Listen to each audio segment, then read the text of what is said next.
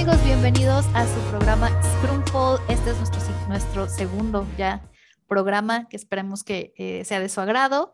Mi nombre es Alma Merino y conmigo se encuentra mi compañero de aventura, que es Fernando Gutiérrez. Hola Fer, ¿cómo estás? Hola, ¿cómo están? Sí, ya segundo programa, ahí la llevamos. Siento que ahora sí se va a armar, se va a armar la carnita asada y este y qué bueno que están aquí con nosotros.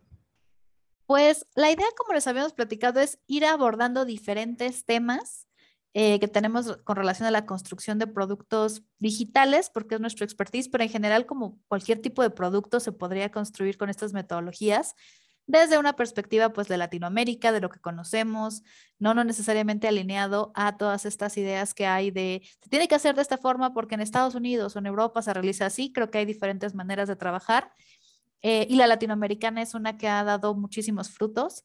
Fíjate que justamente he estado como revisando ahí con amigos de cómo está el mundo de la tecnología en, eh, en México en general, pero también en, Latinoamérica, digamos que en, su, en el contexto global. Y resulta ser que hay una gran, gran eh, ola, digámoslo así, hay como una nube de dinero que está llegando a Latinoamérica para el tema de EdTech y todo el tema de FinTech. Sí, sobre todo las fintech creo que en Latinoamérica están teniendo un boom. No sé qué tanto sea eso sostenible al tiempo, pero sí seguramente muy interesante para la gente que esté interesada en hacer producto digital eh, y la que no necesariamente esté interesada en hacer producto digital, pero esté interesada en, eh, en tener como experiencias con aplicaciones o eh, o, poder ir este, experimentando, ¿no? Este, nuevas, nuevos, nuevos proyectos que, que haya, creo que, creo que está muy bien. Y sobre todo, fíjate que este mundo justamente del, del eh, sobre todo lo que es fintech, que es como tecnología financiera, eh, está abriendo posibilidades para nuevos usuarios con nuevas características. gente que normalmente no tenía acceso a estas tecnologías y por lo tanto hay nuevas necesidades que digamos que los competidores tradicionales, es decir, los bancos, las casas de bolsa, no contemplan dentro de sus plataformas. Ok, Fer, ¿qué, ¿qué te parece si empezamos a abordar el tema del día de hoy? Sí, me parece bien. Hoy teníamos planteado hablar un poco sobre una de las, sin duda, las piezas fundamentales en un equipo que desarrolla un producto digital, que que bueno, pueden no, como en todo, pueden no estar si, si es que no se tiene el recurso para tenerlo, pero sin duda facilita mucho el trabajo de todo el equipo.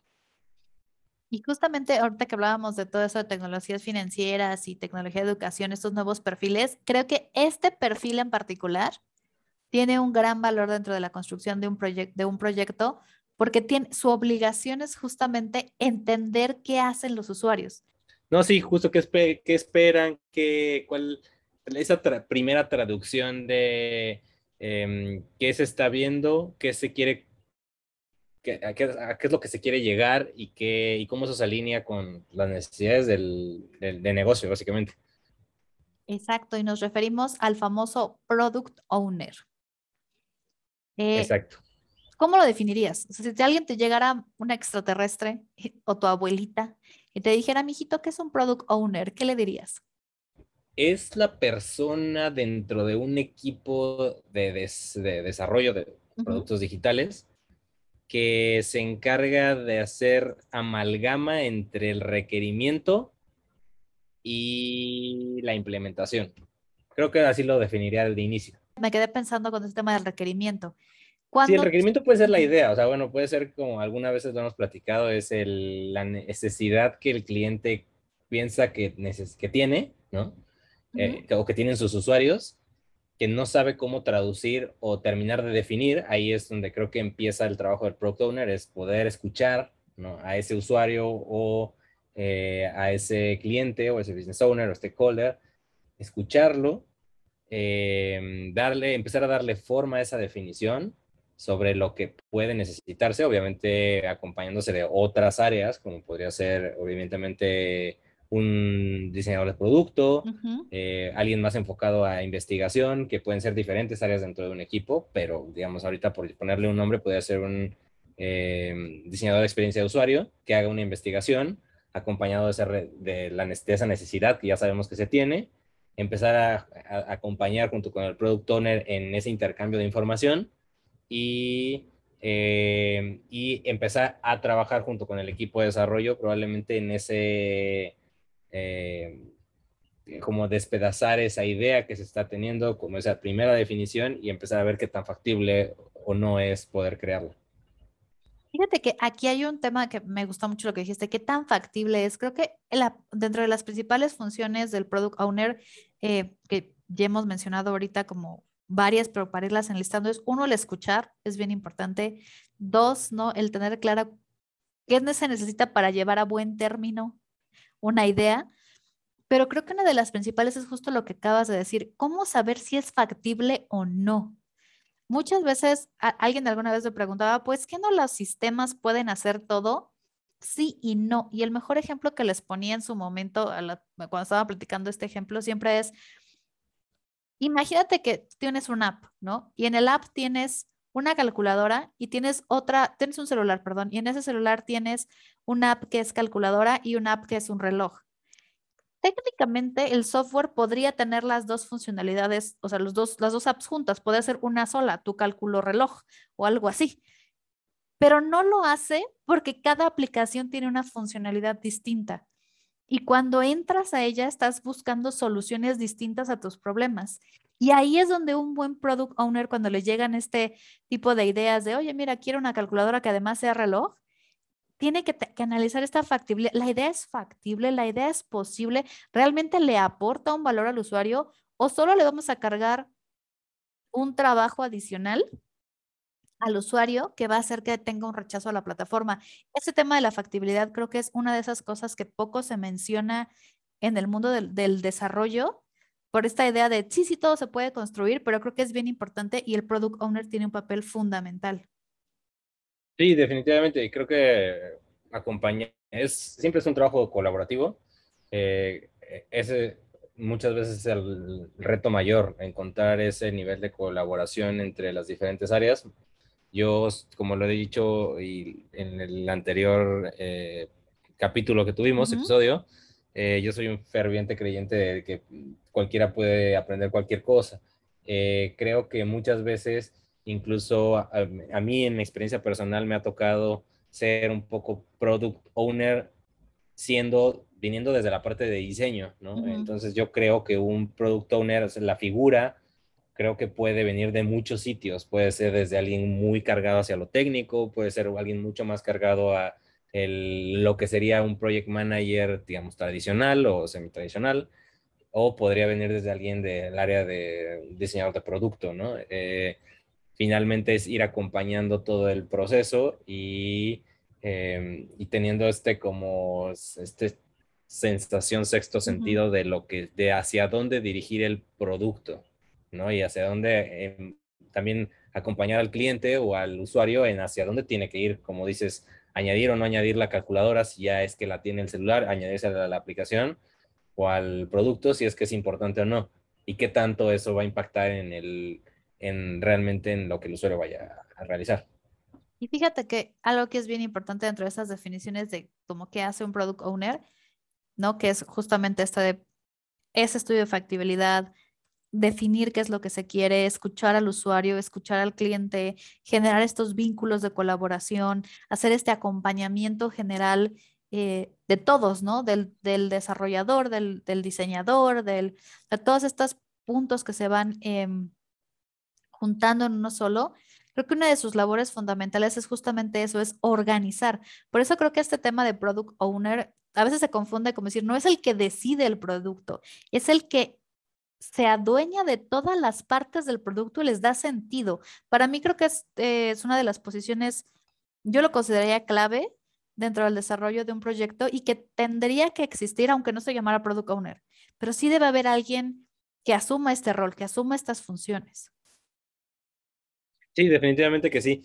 Y, eh, em, y, y, obviamente sí tiene, hay tareas dentro del, digamos, el trabajo que se espera diario dentro del equipo de un product owner, que sería eh, poder comunicarse con clientes o usuarios y poder también dentro de los equipos poder organizar de cierto modo el trabajo que se va haciendo en cada, en cada sprint o en cada eh, espacio de carga de trabajo, por llamarle de alguna forma, digamos, no ponerle el nombre específicamente de sprint porque podría, podría variar en cada equipo, pero, eh, y obviamente también es dueño del, como decíamos, de la traducción esta hacia el equipo de la, que va a implementar, que finalmente es el equipo de desarrollo o el equipo también de diseño, si es que, que hace ese trabajo también con el equipo de diseño, porque podría ser otra persona, ¿no? Alguien más dentro de los equipos de diseño haciendo ese, esa traducción a tickets, digamos, o a tareas específicas de qué es lo que requiere la plataforma,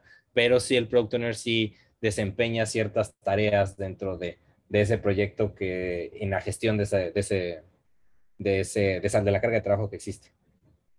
Fíjate que aquí me gustó, ese es un traductor. Al final de cuentas, se, al final de cuentas se vuelve un, sí, un traductor de la información, de las cosas que, que necesita el producto para crecer, que necesita el cliente para poder usar el producto, que necesita el eh, dueño, digamos que el dueño de la empresa para que esto funcione. sí me gusta esa idea, me gusta mucho la idea del product owner como un traductor y haciendo similares, porque obviamente en, en este tema como de a qué se parece, creo que un poco la idea surge y tú podrás como tener por ahí algunas otras apreciaciones, pero viene de esta, de esta evolución que había de el agente de cuentas de las agencias, estoy pensando como en publicidad o de las agencias eh, cuando creabas un concepto, ¿no? En diseño gráfico, como este, esta gente de cuentas que iba llevando el proyecto, ¿no? Que hablaba con el cliente y luego llegaba con las áreas para que desarrollaran algo. Creo que de ahí fue evolucionando, ¿no? Pasando por los muy famosos project managers que ya un día creo que será uno de esos temas que, que tendremos que tocar en algún momento, pero no pasando por esa idea del project manager, que era como el que veía todas las funciones y checaba los tiempos y manejaba que se entregara a tiempo el producto, quién estaba atrasado, quién estaba adelantado, hasta este como algo más integral, como este acompañamiento que no solamente es voy con el cliente, le pregunto qué quiere y lo entrego a un área, ni tampoco este estoy supervisando cada cinco minutos qué es lo que está haciendo cada persona, sino en algo mucho más integral en el desarrollo de un producto. Sí, claro, este, ahí eh, creo que es importante que al menos en, uh, en muchos, o sea, siempre tenemos como el concepto tradicional de los puestos en equipos de trabajo. Creo que eso cada vez más se va diluyendo en el sentido de este eh, supervisión que dices, ¿no? De a cada minuto de las tareas que estás haciendo. Creo que hoy el trabajo más de muchas de las áreas que dan certidumbre a los equipos o que le dan eh, consistencia o seguridad al trabajo que hacen, es este, más bien el acompañar y el, pues como que el de escuchar y el de que sepas que tienes clara la idea de lo que se va a hacer y eso creo que es fundamental para el Product Owner, es tener, saber qué es lo que quiere hacer, haber entendido en esa primera fase esa traducción del, de la necesidad que existe para el negocio y y poder conjuntar y escuchar de cada una de los del resto de, las partes del equipo que podrían ser diseño, eh, diseño de experiencia de usuario o, y diseño de interfaz y aparte de la parte técnica, también poder en su momento haber entendido de todas esas partes, traducirles ese requerimiento y poder haber entendido de ellos qué es lo que sí se puede y lo que no se puede en el momento en el que se encuentra. Y con esa información poder después volver a hacer una segunda traducción de lo que se va a entregar o lo que se va a implementar y, y tener claro cuándo. Sí, y, creo que ahí está el tema porque, eh, y eso lo platicaremos, también tenemos pensado, uno de los temas que queremos tocar es justamente el tema del Scrum y el Agile, que es, es una metodología, ¿no? Eh, así como el tema del, del Waterfall. Odiada y gustada. Odiada y gustada. Pero una cosa que a mí siempre me ha parecido muy chistoso es, hay muchas concepciones equivocadas de la idea del Agile y, o del Scrum, que la idea es que, bueno, es que no tienes una fecha de entrega, no si la tienes. La vida no es, o sea, si hay un deadline.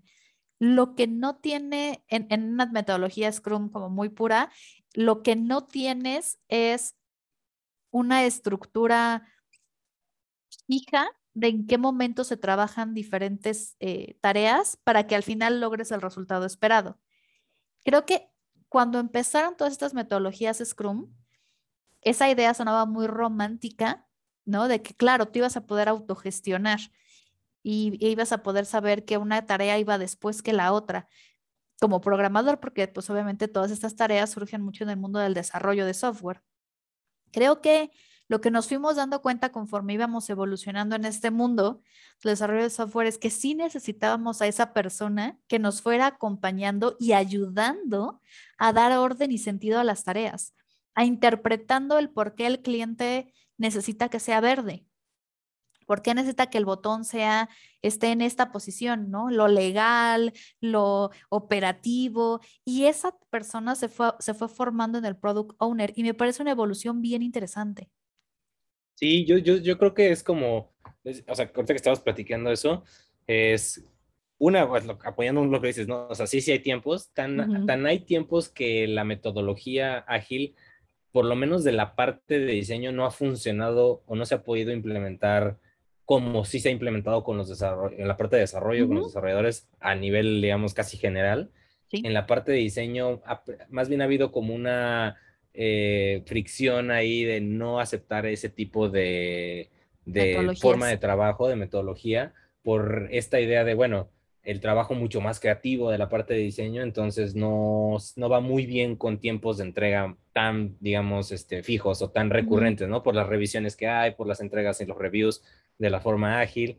Y, y hablando un poquito del, regresando al Product Owner en específico, sí creo que es, creo que es un poco la evolución de un Project Manager clásico y metiéndolo haciendo lo que alguna vez platicamos de como el squad de desarrollo, ¿no? El, el squad de desarrollo o de creación de producto es el product owner con desarrollo, con diseño, con investigación y quien funge ahí como, digamos, un poco haciendo el project manager evolución o versión 2.0, pues es el product owner. En, en ese microsistema pequeñito. Exacto, la amalgama de la que hablaba al principio. Híjole, creo que todo, todo esto es la verdad es que es súper interesante cuando lo pones en perspectiva, porque los product owners justamente son los responsables de, como decíamos, de hacer esa amalgama, de, hacer esa traducción, que es la, la puerta de entrada, o sea, la razón por la que decidimos empezar con esta posición es porque es la puerta de entrada al desarrollo. Si tú no tienes claro qué es lo que vas a desarrollar y cómo eso se va a complementar, pues lo más seguro es que tu proyecto tal vez no fracase, pero te cueste mucho más trabajo llevarlo al, digamos que al puerto que a ti te gustaría, que si simple y sencillamente lo, lo, pues lo pusieras en una forma mucho más amigable. Sí, claro. Sí, o sea, tal vez lo llevaría, y supongo que es a lo que te refieres, lo llevaría tal vez un, un punto más atrás, es si no tienes claro qué es lo que quieres resolver, no vas a poder resolverlo nada. O sea, no vas a poder llegar a... seguramente implementarás algo, pero vas a llegar a algo que no va a satisfacer la necesidad que tenías al principio de requerimiento porque no estaba claro.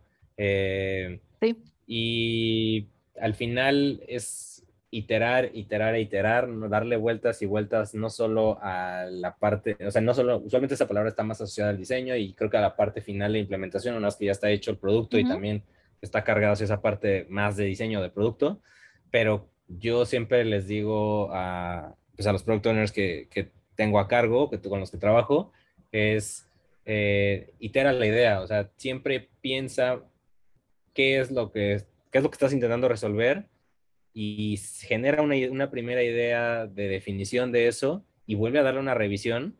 Obviamente tiene que haber un punto en el que pares porque no puedes quedarte en ese flujo o en ese ciclo vitalicio para siempre, pero sí intentar no siempre solamente quedarte con la primera idea ¿no? de, de la solución o de la definición. Y, eso es justamente algo que el product owner, entre más experiencia va teniendo, es lo que va aprendiendo, ¿no? Cuando, cuando ya iteró suficiente, cuando siempre va a haber algo mejor, siempre va a haber algo mejorable, pero cuando decir, hasta aquí voy a entregar y todas estas ideas que se me ocurren, las voy a ir versionando, porque también esa es otra de las actividades importantes del product owner, el versionamiento, ¿no? Tenemos este concepto eh, de el MVP, ¿no? Es decir, lo, el minimum viable product o el producto también podemos tener un capítulo de eso. Que también tendremos un capítulo de cómo se construyen MVPs. Pero justamente tienes como esta parte y luego tu siguiente brinco es, ok, ¿qué sigue después? porque el producto no se acaba ahí. O sea, el software, el software son esas cosas que nunca se acaba. Siempre hay algo que le puedes mejorar, siempre hay algo que le puedes agregar, siempre hay algo nuevo que se puede hacer, siempre hay una, ya sea técnicamente o en, o en funcionalidad o en usabilidad. Creo que son, son, son cosas bien, son cosas bien apasionantes cuando te gusta, pero que nunca se acaban. Entonces el product owner tiene que saber cómo gestionar esa expectativa también.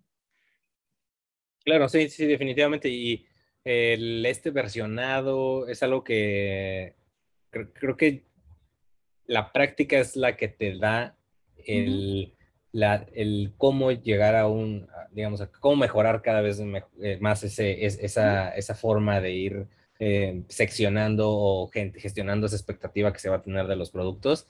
Eh, creo que es algo que probablemente haya quien tenga un poco más de talento, ¿no?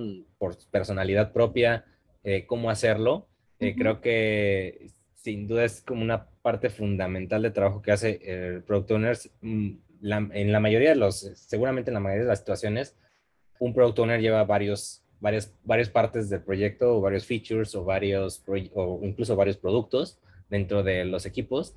Y también saber tener el feeling de cómo está la carga de trabajo de tus desarrolladores o de tus diseñadores o del resto del equipo, ¿no?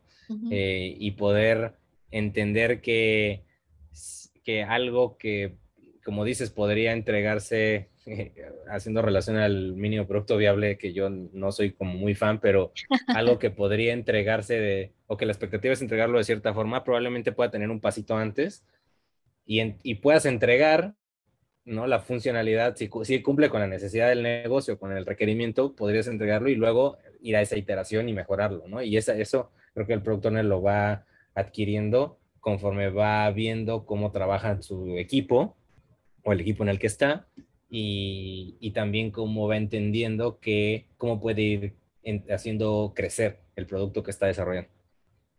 Justamente, y un poco para darle pie a nuestra entrevistada del, día de hoy, que es alguien que nos va a acompañar, un tema bien importante es, no necesitas tener una formación específica para ser product owner, pero sí tienes que, tener ciertos skills que puedes desarrollar, pero que son, son indispensables. Y yo creo que uno de ellos que me queda como muy claro en todo lo que hemos platicado es la escucha.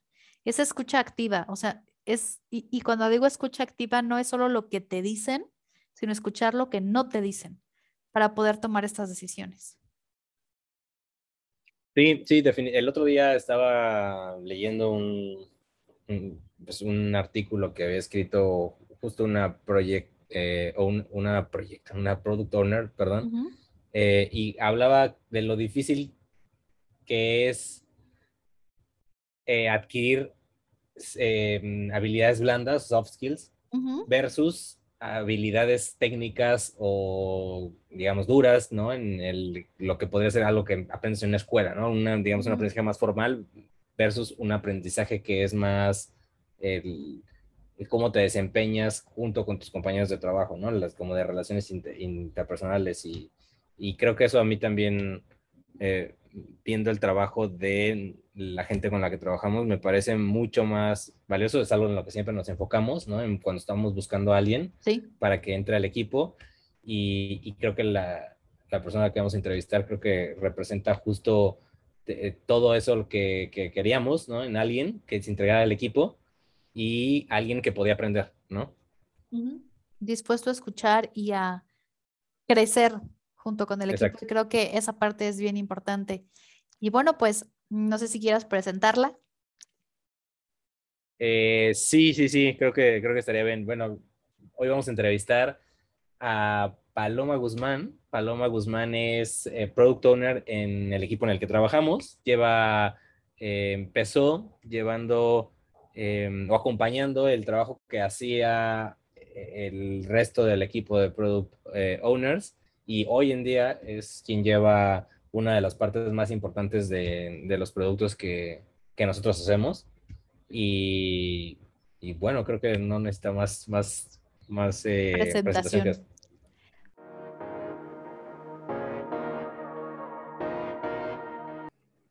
Hola Fer, muchas gracias.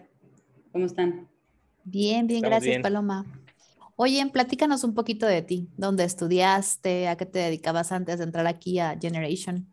Claro, yo estudié, yo estudié negocios internacionales en hace ya cinco años, seis, que me gradué.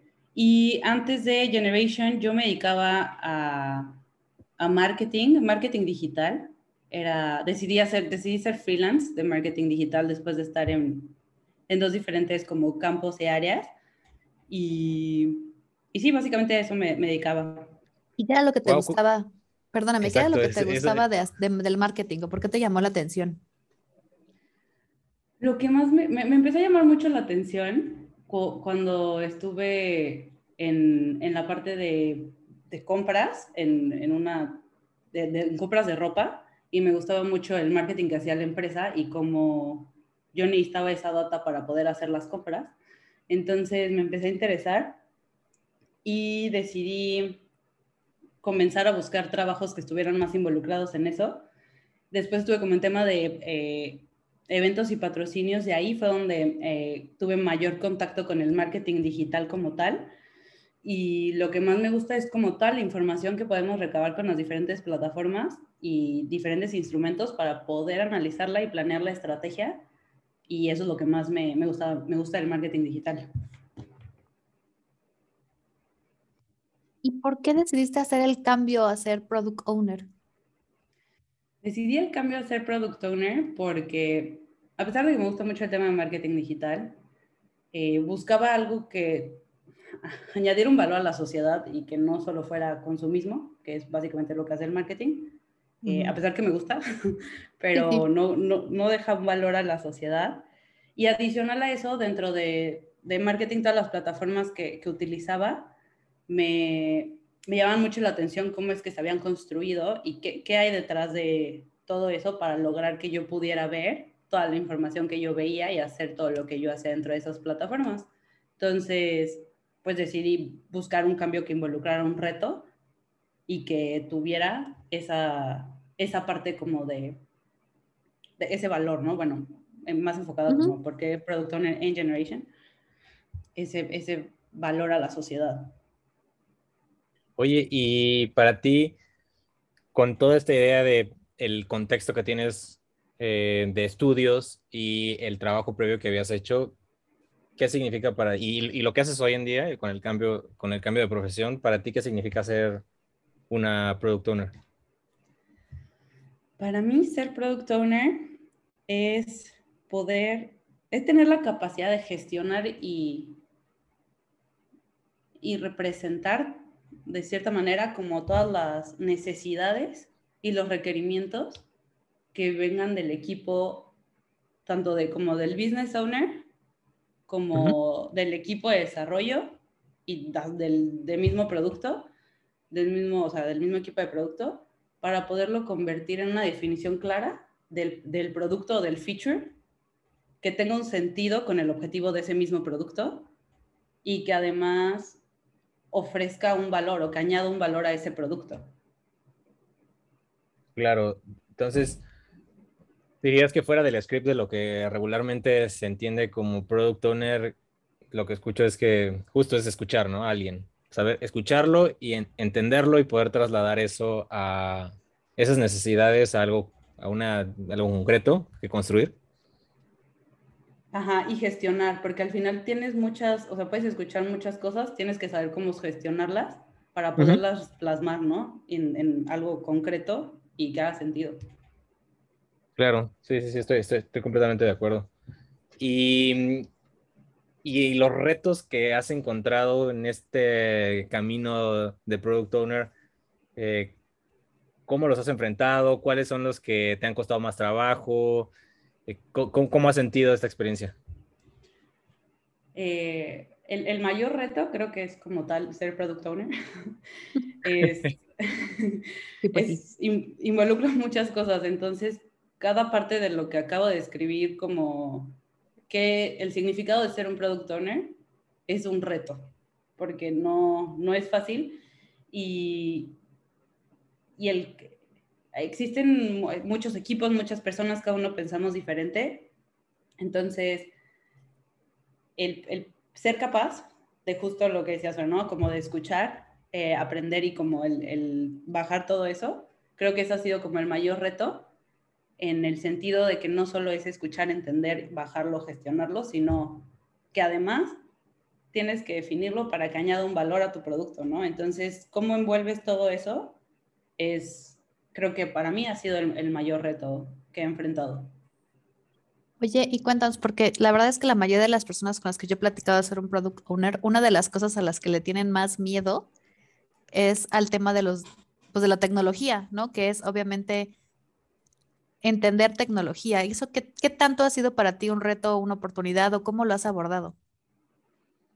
Mm, creo que depende mucho de la actitud y también mucho como de cómo aprendas, ¿no? Eh, para mí, eh, más que un reto, fue un proceso de aprendizaje de, de cómo funcionan las tecnologías y de siempre estar preguntando, o sea, no quedarme con ninguna duda para yo poder, pues, ser competente en ese sentido y poder estar al nivel de de cuando esté hablando yo o cuando alguien me esté hablando y contando algo, yo poder entender eh, más allá de solo escuchar. Oye, y ya para, para terminar, ¿cuál sería el mejor consejo que le puedes dar a alguien em, que quiera ser product owner? O sea, que diga, híjole, me quiero dedicar a hacer esto. ¿Cuál sería tu mejor consejo? alguien que se quiera dedicar a ser product owner, yo creo que mi primer consejo sería que investigue y que lea, que aprenda un poco, que se empape de toda la información que hay al respecto, porque hay tanta que toda es diferente, pero toda, toda te, te, llena, ¿no? Este, que siempre esté con la disposición de escuchar, de preguntar, de hablar y que, que al final, si buscas ser product owner, lo busque como, o en, cualquier, creo que en cualquier cosa que hagas, siempre buscando añadir valor y siempre dándole seguimiento a todo lo que hagas, con eso ya es el mejor consejo, creo. Y si te dijeran, ¿qué es la cosa que tengo que evitar? ¿Qué es lo que no deben hacer? Lo que no deben hacer, no dar seguimiento. este, no, dejar de preguntar o de hablar o de, o de mm, cuando digo hablar es como expresar tus ideas, porque el otro día estaba viendo, no, no, ninguna idea es mala. Puede que una sea mejor que otra, ¿no? Pero justo eso, ¿no? O sea, que nunca dejes de, no tengas miedo por, por falta de conocimiento o por lo que sea, de expresarte. O sea, eso no, eso es algo que no debes de hacer, creo yo. Pues muy bien, Fer, no sé si tengas alguna otra cosa que le quieras preguntar a Paloma. Pues sí, a mí me queda como, digamos, en, este, en, esta idea del justo del podcast de salir un poco del, como dices Paloma, pues definiciones hay muchísimas y formas o procesos para que un producto owner, un desarrollador, un diseñador dentro de un producto, dentro de un equipo de producto trabajen. Pues creo que hay muchas y todas dependen del contexto que tengan los equipos específicos o los proyectos a los cuales está se está refiriendo, pero en tu experiencia, ¿cómo ha sido trabajar con desarrolladores? ¿Cómo ha sido trabajar con diseñadores y con el equipo, digamos, con el cual tú reportas, que pueden ser stakeholders, pueden ser business owners, pueden ser eh, la dirección del equipo donde estás? ¿Qué es lo que sientes que, que cómo ha sido esa experiencia? Eh, ha sido un reto, o sea, y creo que es parte de lo, de lo que comentaba en la, de, en la pregunta que me hacían, ¿no? De que, cuál ha sido el mayor reto, como tal, el que decía que era el ser product owner, porque pues el ser product owner es parte de tener esa convivencia con cada uno de los diferentes equipos, ¿no? Entonces, ha sido un reto porque, por ejemplo, en el tema de los desarrolladores, yo no tenía conocimiento de, de muchas de las tecnologías y de muchos de los términos, y yo no entendía de qué estaban hablando. Entonces, era, por eso digo que una de las mejores prácticas es el preguntar, o sea, yo preguntaba y aunque fuera como, ay, es obvio, pues es obvio para ti, para mí no, y preguntar, ¿no? Estar preguntando para, para poder aprender. Y bueno, pues el tema de desarrollo al final eh, al final te adaptas, ¿no? Y empiezas a, a entender cómo funciona y cómo es la, la, interacción, que es completamente diferente a la que tienes con un business owner, ¿no? Entonces, el tener esa flexibilidad de entender y de adaptarte a que cada uno tiene su estilo en general, tanto aunque sea desarrollador o no, sino como personas. Entonces, creo que e, es, la clave ahí es el, el ser flexible y el tener la capacidad de escuchar. Oye, ¿qué tanto crees que yo siempre digo, y creo que fue algo que platicamos en el primer podcast, que eh, yo soy una de las personas que cree que cualquiera puede aprender prácticamente cualquier cosa, quitando eh, profesiones muy específicas como tal vez medicina o algo en lo cual dependa la vida de alguien, eh, pero cualquiera puede aprender cualquier cosa con el contexto, con el contexto adecuado. ¿Qué tanto crees que mm, esto está o tiene que ver con ciertas habilidades personales que tengas como comunicación, eh, ser un poco extrovertido? ¿Crees que, ¿Crees que influye para ser product owner o, o crees que puedes como eh, apoyarte de tu equipo para poder solventar ciertas cosas? Creo que es una combinación de ambas. Creo que sí es necesario, por un lado, el que como product owner tengas ciertas habilidades, sin embargo, el que no las tengas no te limita a que no puedas llegar a ser un product owner. El, creo que lo principal está en que si tú tienes las ganas de aprender, vas a aprenderlo y si esa habilidad, no sé, de tal vez ser un poco extrovertido o de tener mejor comunicación efectiva, si no las tienes, pero tú quieres lograr algo, lo puedes aprender y lo puedes lograr. Entonces ya está como, pues ahora sí que cada quien, qué es lo que quiere y hasta dónde está dispuesto a llegar para lograrlo o hacer para lograrlo. Claro. Sí, yo estoy totalmente, estoy totalmente de acuerdo contigo. Y no sé, Alma, ¿tienes algo más? Pues ya lo único sería, Paloma, ¿hay algo que te gustaría agregar así de la entrevista? Algo que no te hayamos preguntado y que digas, híjole, esto es bien importante que lo sepan todos los que están considerando volverse product owners en el futuro. Mm, yo creo que justo lo último que, acabo de decir, creo que es lo más importante, la, actitud, ¿no? La actitud que tienes ante lo que hagas en general, no solo como product owner, sino como en lo que hagas. Como si vas a hacer las cosas, hazlas bien, da el 100. No puedo estar más de acuerdo contigo en esa, en esa oración. Paloma, muchísimas gracias por acompañarnos y por darnos un ratito de tu tiempo. Y pues muchas gracias y ahorita continuamos. Gracias, cuídense.